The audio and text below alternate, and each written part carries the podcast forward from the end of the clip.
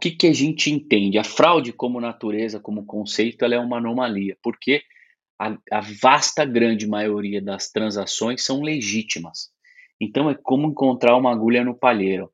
Então a gente utiliza esses parâmetros dentro de um, de um, de um algoritmo de machine learning, onde a gente vai comparar se você se parece com você, né? se aquele teu histórico se parece com você, tamanho da pressão, tamanho do dedo, envergadura do dedo, a forma como você segura o teu dispositivo, o ângulo, a velocidade em que você digitou a senha.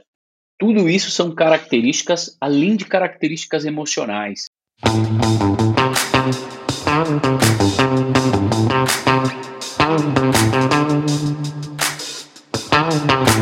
Fala pessoal, sejam bem-vindos a mais um Cell Talks, a dose semanal de tecnologia para vocês. Meu nome é Eric Beraldo e hoje eu trouxe aqui um, um assunto que eu particularmente não conhecia. Estava falando com meu convidado agora, antes de entrar no podcast. É, ele me falou que não é um assunto, não é uma, uma, uma um benefício, sei lá, uma tecnologia, melhor dizendo, uma tecnologia ah, tão nova, mas é uma tecnologia que vem sendo trabalhada e melhorada no, hoje, obviamente, com o nível de, é, de soluções tecnológicas que a gente tem disponíveis, provavelmente está transformando essa tecnologia em algo muito mais parrudo e eficiente. Tá? Mas o que eu estou falando aqui é de como a biometria comportamental pode acabar com as fraudes. Para você que não conhecia a biometria comportamental, eu vou dar um pequeno overview que obviamente meu convidado vai conseguir falar um pouco melhor. Você sabe quando você está digitando, você vai lá, pega o seu celular e você quer acessar a sua conta bancária? Pois é, todos nós temos um padrão para fazer isso. E esses padrões, a forma com que a gente aperta as teclas, a forma com que a, a o, o, nível de pressão que a gente faz sobre o teclado, sobre o display do, do, do celular, seja no celular ou seja no computador, a velocidade com que a gente digita, tudo isso são padrões e olha que, esse, que essa empresa analisa mais de 2 mil parâmetros para conseguir chegar na identidade que o Eric é o Eric, que você que está me ouvindo é você, mas esse é o ponto onde nós para onde nós estamos indo, para efetivamente tentar eliminar uh, as fraudes. Mas é, o que, que eu quem é que está aqui comigo? Eu estou falando com o senhor Cassiano Cavalcante. Fala, Cassiano, tudo bem contigo? Tudo bem, Eric. Primeiro, quero agradecer, muito obrigado pela oportunidade de conversar um pouco. Eu que agradeço, cara. Eu que agradeço, muito obrigado. Bom, o Cassiano é da Biocat. A Biocat, ela na verdade, eu vou dar um pequeno overview aqui. Ela oferece insights comportamentais, fornecendo às organizações de inteligência para criar uma jornada digital segura para o cliente. E quem que é o Cassiano? O Cassiano tem mais de 15 anos de experiência em TI, especializado em segurança cibernética, experiência, experiência com cliente em diferentes indústrias. Desde janeiro de 2021 está na Biocat e participou da entrada da empresa no mercado brasileiro. E eu sou obrigado a dizer que algumas coisas que ele me comentou aqui antes da gente iniciar o podcast foram extremamente interessantes. E se eu fosse você, eu ficaria até o final, porque algumas coisas eu tenho certeza que você vai se surpreender com que já é possível ser feito com a tecnologia. Cassiano, cara, não sei se foi muito raso também a teu respeito da Biocat, cara. Fique à vontade aí para falar um pouco melhor. Não, que é isso, foi excelente. Primeiro, mais uma vez, assim, super obrigado aí pela apresentação. E, e, e tecnologia apaixonante, eu diria que quando eu, eu conheci a biometria comportamental, é, mais ou menos entre 2013 para 2014, também foi um. Eu tomei um susto, assim. E, e só para fazer uma introdução, Eric, é, a biometria comportamental é uma ferramenta muito poderosa porque ela analisa os nossos padrões físicos e cognitivos sempre que a gente está é, em uma interação em um ambiente digital, né? que é o que a gente tem visto crescer cada vez mais é, essas interações, seja por conta da pandemia, era um processo que já vinha, que agora escalou. Então, o nosso objetivo é entender essas interações e extrair os insights comportamentais, como você mesmo comentou. Legal, legal. Bom, show de bola. Acho que gente, hoje o bate-papo tá cheio. Acho que tem, a gente tem uma, uma pauta interessante. Eu acho que, é, é como a gente estava falando antes, foi surpreendente. Mas também, eu acho que a gente tem bastante coisa para perguntar. Eu já vou direto ao ponto, né? cara, como é que a biometria comporta? Vamos, vamos dar um overview interessante para quem está nos ouvindo e vamos começar com uma, acho, com uma pergunta. Ela, apesar de ser uma pergunta genérica, eu acho que ela que vai responder a maior número de dúvidas que as pessoas têm a respeito de biometria comportamental. Mas como que esse tipo de tecnologia pode ajudar a diminuir as fraudes financeiras? Perfeito, ótima pergunta. Direto ao ponto, hein, Eric? Direto ao ponto, é, é isso aí. Basicamente, durante uma interação, Eric, a gente, a gente observa, como você mencionou, é, o tamanho do dedo, pressão da tela, característica do toque, movimento do mouse. É, ao final, são mais de 2 mil parâmetros que são desenhados a partir desses dados, eu vou chamar desses dados crus que são coletados. Importante dizer que ela é 100% transparente ao usuário, então o usuário não sente nenhum é, impacto, no caso, nenhum atrito para esse usuário. E através desses parâmetros, a gente consegue comparar se essas sessões possuem algum tipo de anomalia. O que, que a gente entende? A fraude, como natureza, como conceito, ela é uma anomalia, porque a, a vasta grande maioria das transações são legítimas. Então é como encontrar uma agulha no palheiro. Então a gente utiliza esses parâmetros dentro de um, de um, de um algoritmo de machine learning, onde a gente vai comparar se você se parece com você, né? se aquele teu histórico se parece com você, tamanho da pressão, tamanho do dedo, envergadura do dedo, a forma como você segura o teu dispositivo, o ângulo, a velocidade em que você digitou a senha. Tudo isso são características, além de características emocionais. Né?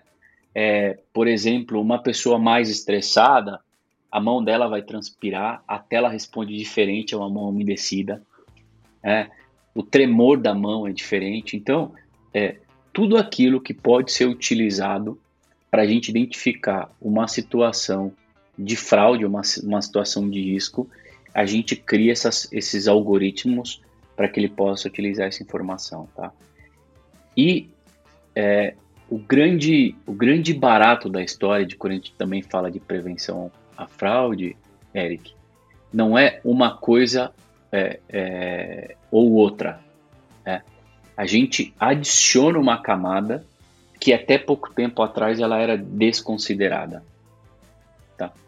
Então, é, se usa dados transacionais, dados referentes ao dispositivo, tudo isso é parte é, da história daquele usuário. E a gente traz esse pedaço da história também, que é quem com quem você se parece, aquilo se parece com você ou não, ou se parece com um robô. Que aí nem é humano. Fez sentido? Fez, total, total. É. Eu acho que uh, aí que tá o, o, o, ponto, né?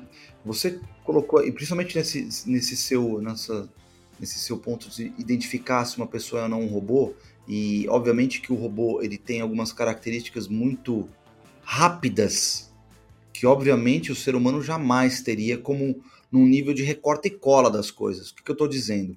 É, quando você vai digitar uma senha, normalmente você está colocando ali, você vai digitar a senha. Você não vai recortar e colar a sua senha dentro de um, dentro de um campo, né? É a mesma coisa para o e-mail, mesma coisa para dados pessoais, mesma coisa para tudo.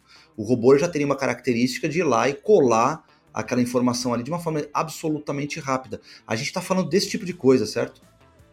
Exatamente. E, por exemplo, é, esse caso que você trouxe é tão interessante porque, mesmo para um cenário de uma abertura de conta, uma solicitação de um cartão de crédito, onde eu nunca vi esse usuário, eu consigo fazer uma análise e entender se ele se comporta como alguém que é o dono daquela informação. Né? Nossa. Porque Até, historicamente... Você está falando, tá falando, isso numa, numa, tipo preenchendo algum formulário. Preenchendo um cadastro, exatamente. Ah, tá, tá. Então imagina que você vai solicitar uma conta online para um banco, né? ou um cartão de crédito, uma solicitação de um cartão de crédito. No processo de preenchimento, você vai preencher aqui no Brasil endereço, CPF, e-mail, dados que, que você utiliza com tanta, tanta frequência que uma pessoa preenchendo teu dado jamais poderia ter é, a qualidade de, desse preenchimento que seja parecido sequer com você. Então, uhum. num cenário como esse, eu não estou nem querendo saber se é você ou não. aqui eu avalio características de se alguém que tem intimidade tem relação com o dado que ele está preenchendo. Então, numa esteira, então imagina, imagina que a prevenção de fraude ela é como se fosse uma esteira. A gente já consegue nesta primeira esteira, por exemplo, eliminar robô, eliminar é, é, esse tipo de preenchimento que não faz é, é nenhum sentido. E até tem uma história engraçada, Eric, se você me permite. Claro. É, a gente fez um caso que ficou bem famoso é, é, nos Estados Unidos, em que é, uma pessoa preencheu uma solicitação de um cartão de crédito e tinha todas as características de ser, um, de ser o dono da informação, assim, com um score absolutamente muito alto. E, o, uhum. e, e, esse cartão ele foi rejeitado em função é, daquele CPF ele não existia, ele era de uma pessoa que já havia falecido, né? E aí e foi muito interessante porque essa pessoa trocou o número dela e foi uma uhum. coincidência existir aquele número na realidade. E quando ligaram para ela, ela atendeu. é, então, por quê? Porque aquele preenchimento ele tinha todas as características de alguém que de fato tinha intimidade com a informação que estava sendo utilizada. Nossa, que, quer dizer, só porque ele errou, na verdade, o, o, número lá do CPF, ou seja lá o que for, da, no, provavelmente não é CPF, é. mas enfim, ele errou, caiu com alguma sim, pessoa sim. que estava morta. Caramba. Olha só que coincidência. Quer dizer, no final das contas, no, no, final das contas existe um cruzamento interessante não só dos padrões biométricos comportamentais da pessoa, mas existe uma série de cruzamentos entre informações, né? Exato. E, e esse é o tipo de desafio que a gente vai impondo aos fraudadores. Por exemplo, se o fraudador quiser preencher é, é, 10, 15 formulários, porque para ele é uma fabriquinha, né? Uhum, é, uhum. Usando o mesmo dispositivo não vai rolar. É, é, é, ele precisa executar processos para enganar que há uma outra máquina. Porque se ele usar a mesma sem tomar ação nenhuma, eu diria para ti que seria até meio, meio ingênuo achar que passaria pelos bancos hoje, por exemplo. Exato. E hoje, se a gente for pegar, por exemplo, você tem, é, sei lá, algum número, algum percentual do que vocês, é, em linhas gerais, como a biometria ou a própria Biocat, quanto que vocês conseguem é efetivamente diminuir uh, uh, ou quantas transações que seriam fraudes vocês conseguiram barrar durante um, esses, esses anos? Esse número, ele é muito gigantesco, Eric. Eu, eu não tenho esse número específico, mas para você ter uma ideia, é, é, a gente tem clientes ao redor do mundo, os maiores bancos é, do mundo são nossos clientes, então o volume de transações que a gente avalia é, mensalmente são bilhões de sessões. Claro. É, o número é, é, é, realmente gigantesco. Mas, assim, em termos de resultado, o resultado impressiona os clientes, tá? A gente Porque, tinha falado, né? imagina, né? por favor. Pode, pode seguir, não, pode seguir, pode seguir, pode fazer em frente.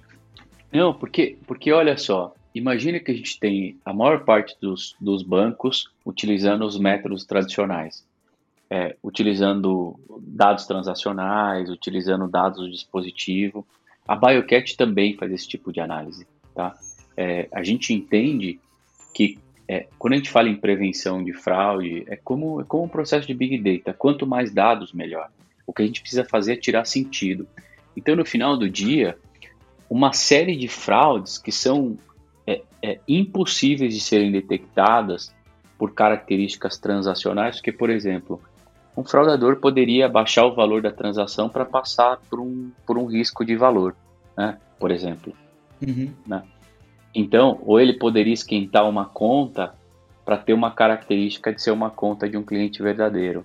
Então, existem uma série de características que, que é, a biometria muito específica e consegue atuar. Seja um roubo de dispositivo, ou, por exemplo, quando um cliente está sendo enganado pelo telefone para transferir o dinheiro para uma outra conta.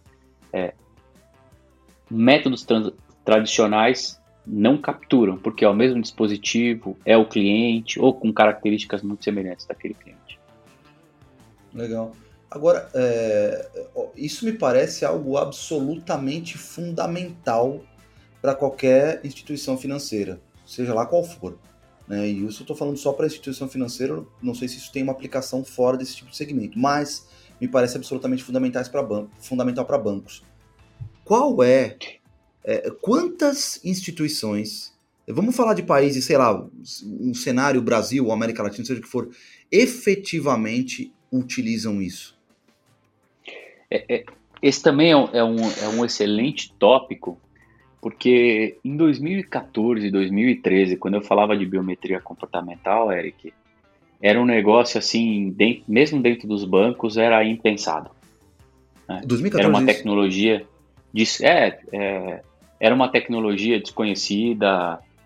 É, inclusive a BioCat ela é considerada é, é, líder e pioneira nesse segmento. Eu tinha que contar uma história e explicar a história, sabe? Hoje. sim, sim, sim.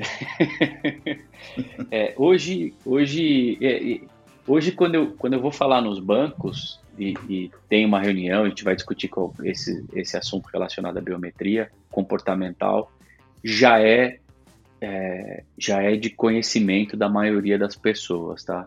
Embora elas não tenham conhecimentos, muitos detalhes, mas assim, já não é novidade no meio é, é, bancário.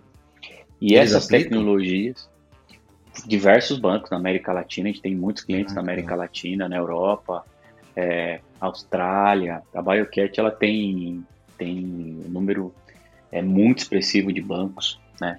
Bancos muito conhecidos é, globalmente usando a tecnologia. Tá?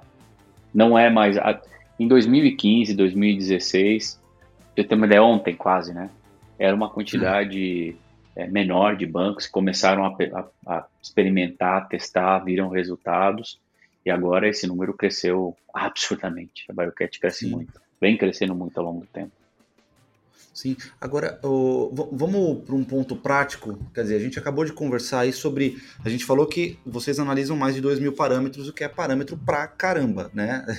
É difícil Muito. você não conseguir identificar um indivíduo com 2 mil parâmetros. Imagino que realmente eu, eu como eu pouco conhecia a tecnologia.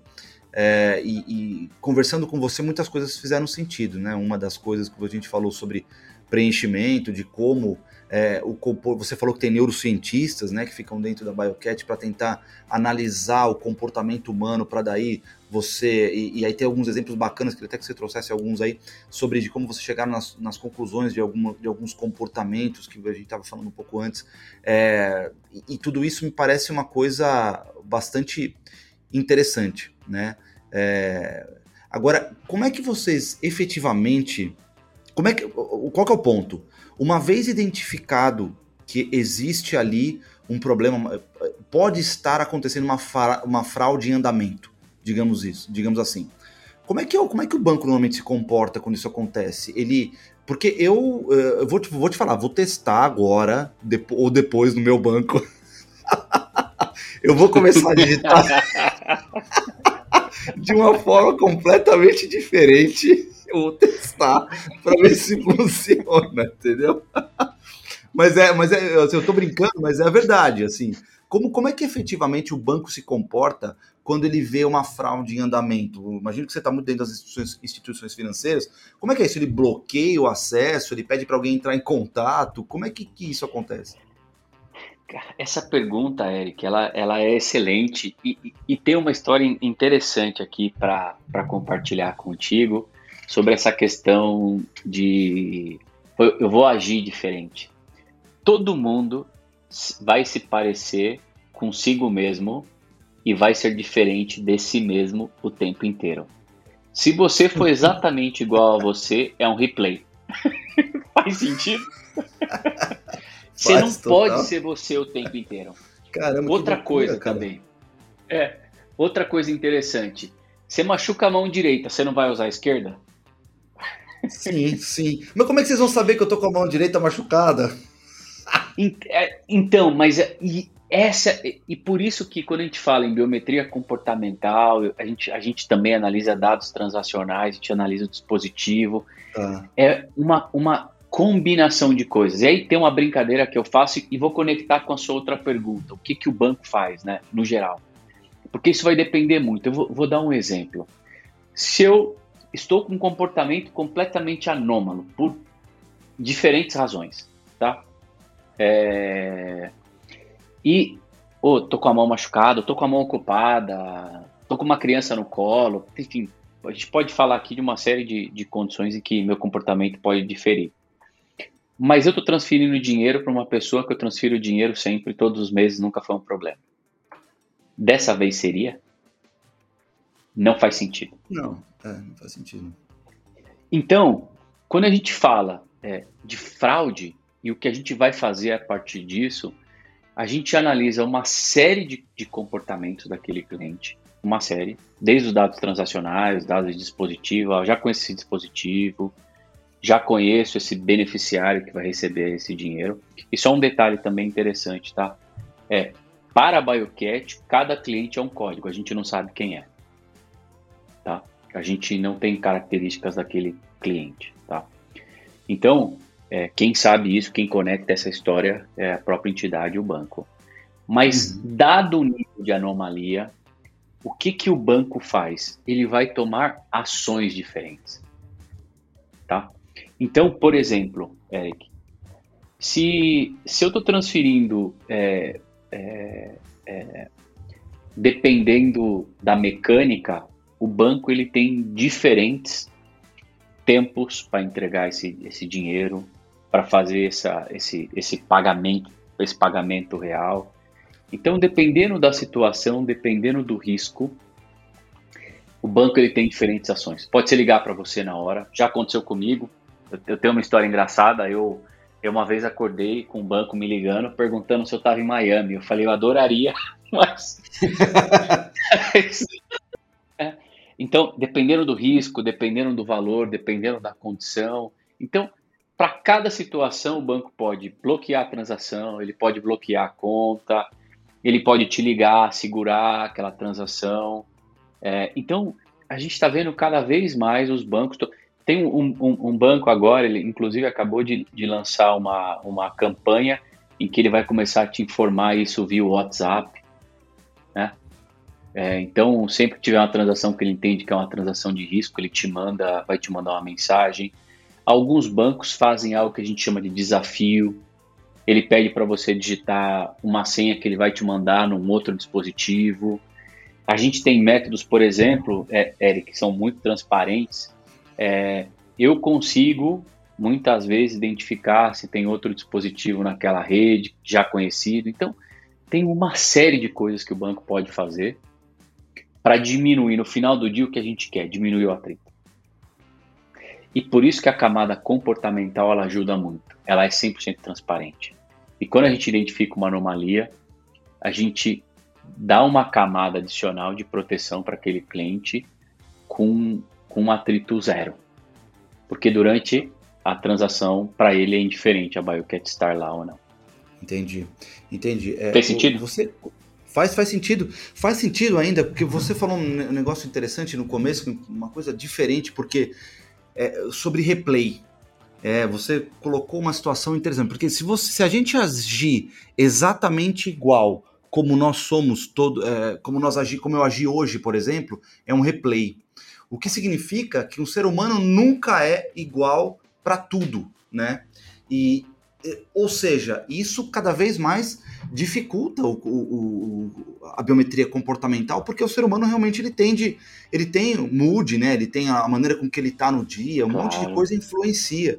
É, mas quando você falou um ponto importante, que isso não pode ser levado de maneira, ah, como eu posso dizer, segregada. O que, que, eu quero dizer com isso? Você não pode, o, a biometria comportamental tem que ser aliada a outras coisas, como por exemplo histórico de transação, o que, que o cara realmente fez, qual o comportamento dele durante os meses. Isso faz todo sentido. Isso aí faz todo sentido, porque aí você realmente consegue, pô, peraí, eu tô fechando uma persona. Peraí, a persona do Eric, ela funciona dessa forma, cara. Ele não vai ficar. Ele não, ele, ele não, não tava em Miami. Ontem ele comprou, sei lá, um, um uma carne em qualquer lugar ali no Brasil. No dia seguinte ele tá em Miami meio esquisito, tá? No mínimo estranho. Né? E, ele, é. e outra, ele tentou fazer isso sem sequer ativar aquela função de a liberação para transação internacional. Né? Então tem várias coisas que podem, podem ser problemáticas. Então, alguém que clonou teu cartão, diversas coisas. Agora, é, é, tem um ponto, cara. Eu não sei se, é, se você ia complementar alguma coisa nessa fala. Se você quiser, pode, pode seguir em frente. Não, eu, eu ia fazer um comentário que tem uma, uma, brincadeira que a gente faz muito. Imagina que você acessou o teu, o teu aplicativo do banco aqui de São Paulo, cinco minutos depois você acessou em Miami. Tem gente que brinca de teletransporte. Pois é, e nem inventaram isso ainda, entendeu? ainda não. não inventaram. É, e, e esse Mas tipo acontece. de coisa. Sim, sim, acontece. Já aconteceu, né? Quantas vezes não aconteceu com a gente? Todo mundo provavelmente tem uma história dessa. Mas eu não. O que isso, esse tipo de cruzamento, pô, transação meio esquisita, né? Transação estranha acontecendo, é uma coisa muito comum, né? Isso já era uma coisa. Né? O, o, os bancos já faziam esse cruzamento. Para mim foi novidade a questão da biometria, dessa pressão que você faz no teclado ou a forma com que você digita, que tudo isso é uma característica do ser humano e você tem toda a razão. Agora entrando numa situação, vamos, vamos a gente falou lá, lá minha, na minha introdução eu falei sobre a quadrilha do Pix que está acontecendo aqui em São Paulo, que está acontecendo, bom, está acontecendo no Brasil inteiro isso, na verdade, né? Porque como aquele teu negócio, toda a tecnologia vem, ela parece maravilhosa quando ela é inventada. Depois o negócio complica, né? Quer dizer, o, o Pix é maravilhoso né? Só que o ponto negativo é que as pessoas. Cara, não posso não sei se é ponto negativo, mas eu vou dizer ponto negativo porque as pessoas deixaram de andar com dinheiro no bolso. O que era ótimo para quem era pro ladrão, né? Porque ele tinha, tinha, tinha um dinheiro ali vivo, cara, eu quero teu dinheiro. Hoje a pessoa basicamente ela tem o celular, né? Para ser roubado. E, e, e, obviamente que esse tipo de coisa acaba levando um nível de violência muito mais alto.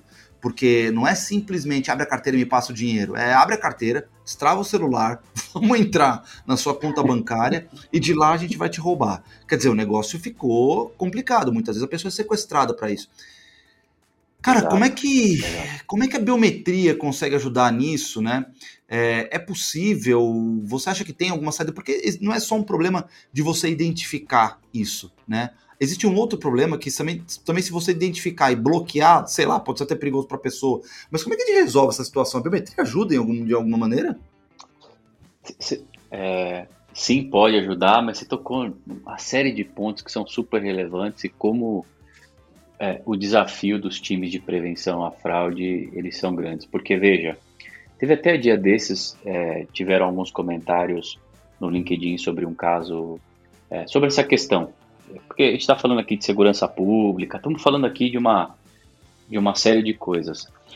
Mas eu, eu, eu falo para todo mundo que as pessoas que trabalham no, em prevenção à fraude têm família. Né? E quando a gente fala de prevenção à fraude, a gente também está cuidando, num certo sentido, é, da gente. Né? Uhum, então, uhum. sempre que o banco ele tem um desafio de prevenção à fraude, é, tudo isso que você comentou ele é levado em consideração. Né? É, eu estou colocando em risco a vítima, o que, que a gente pode fazer, o que, que a gente não pode fazer.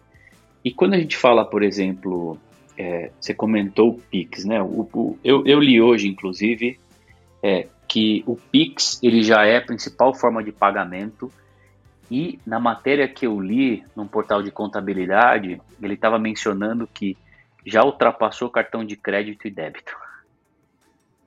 É. Caramba! É, é, de acordo com o Banco Central, no último trimestre do ano passado, parece que foram 3,9 bilhões de transações.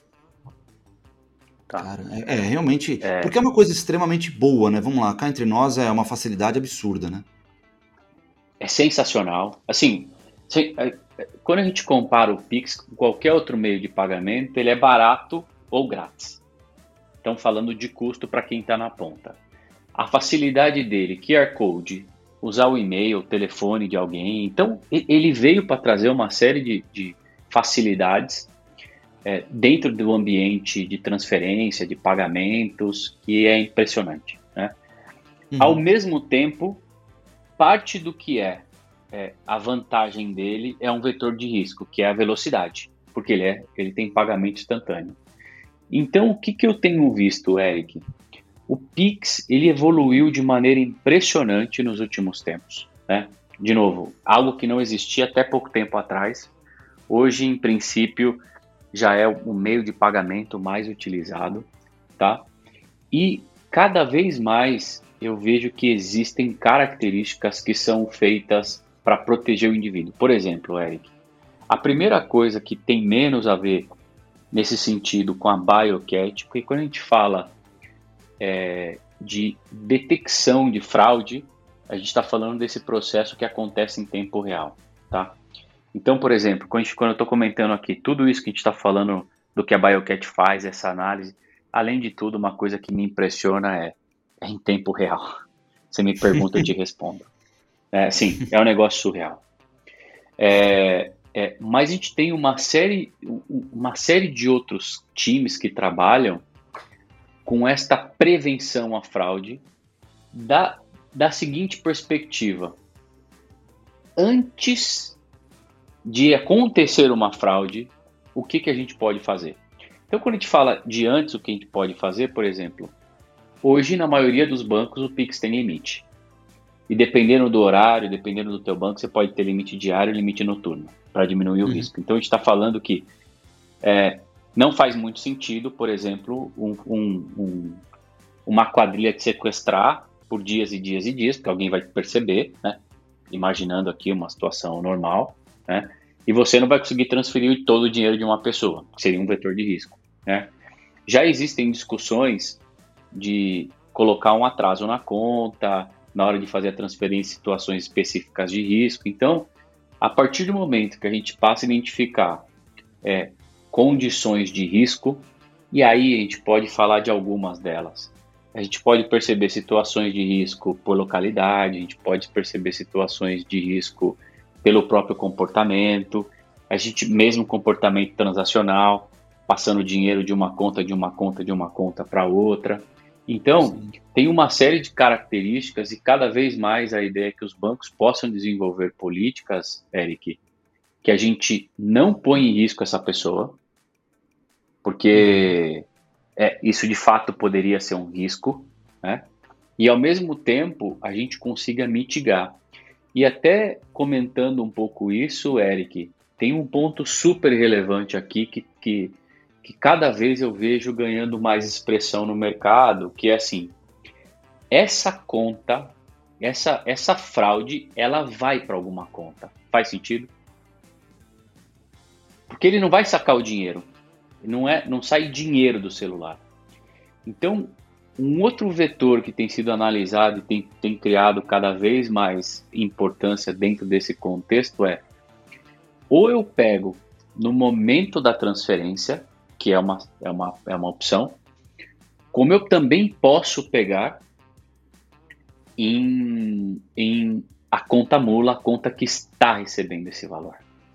Por, uhum. e, e, aí, Eric, o, o, eu diria para ti assim, a questão pode passar por temas sérios aqui, porque essa conta é, existem regulamenta, regulamentações específicas, porque dependendo do valor, dependendo da situação, pode ser considerada como lavagem de dinheiro, por exemplo, tá? É, então a gente pode estar falando aqui de dinheiro ultra ilegal, não só da fraude, que já é um dinheiro ilegal, mas estamos falando de tráfico é, de drogas humano e uma série de coisas. Assim, tem, tem é, muito desse dinheiro é, passa pelos bancos hoje, né? Então tem políticas bastante rígidas e específicas aqui para prevenir esse tipo de situação. Então Usar o comportamento, sim, inclusive nas duas pontas, para ajudar até a detectar quais são essas contas que estão recebendo esse dinheiro. Que também é crime, né? Uhum. Que também é sim. crime. É, porque no Pix a gente viu surgir bastante também casos de, de, de, de é, intermediários. Ele recebe esse dinheiro transacional, fica com parte do dinheiro e repassa depois para o fraudador. Cara, Cassiano, foi um bate-papo incrível, na verdade. Eu não, não imaginava, eu não, não, conhecia tão bem assim a tecnologia. Para mim foi bastante curioso ter esse bate-papo contigo, porque me levou a entender um pouco melhor o que, que as instituições financeiras fazem para efetivamente garantir a segurança de nossos clientes. É interessante, é importante saber que a gente tem esse, esse background, de repente, suportando a gente numa situação de, seja lá de roubo, de fraude, seja lá do que for mas eu, eu, eu acho que quem ficou com a gente até agora entendeu que a gente está um pouco mais protegido, não é, não é, uma, não é uma, um mundo de ninguém, assim, os bancos realmente são instituições preparadas é, e cada vez mais, né? Porque acho que uma das instituições que mais, um dos segmentos que mais tem que se preparar para qualquer tipo de fraude, cyberataque, é, tem que ser a instituição financeira, porque, obviamente, por razões, por razões óbvias, precisam ser eles. Então, não tem como ser diferente. Cara, eu quero mais é te agradecer por você estar com a gente aqui hoje. Foi uma, um bate-papo incrível.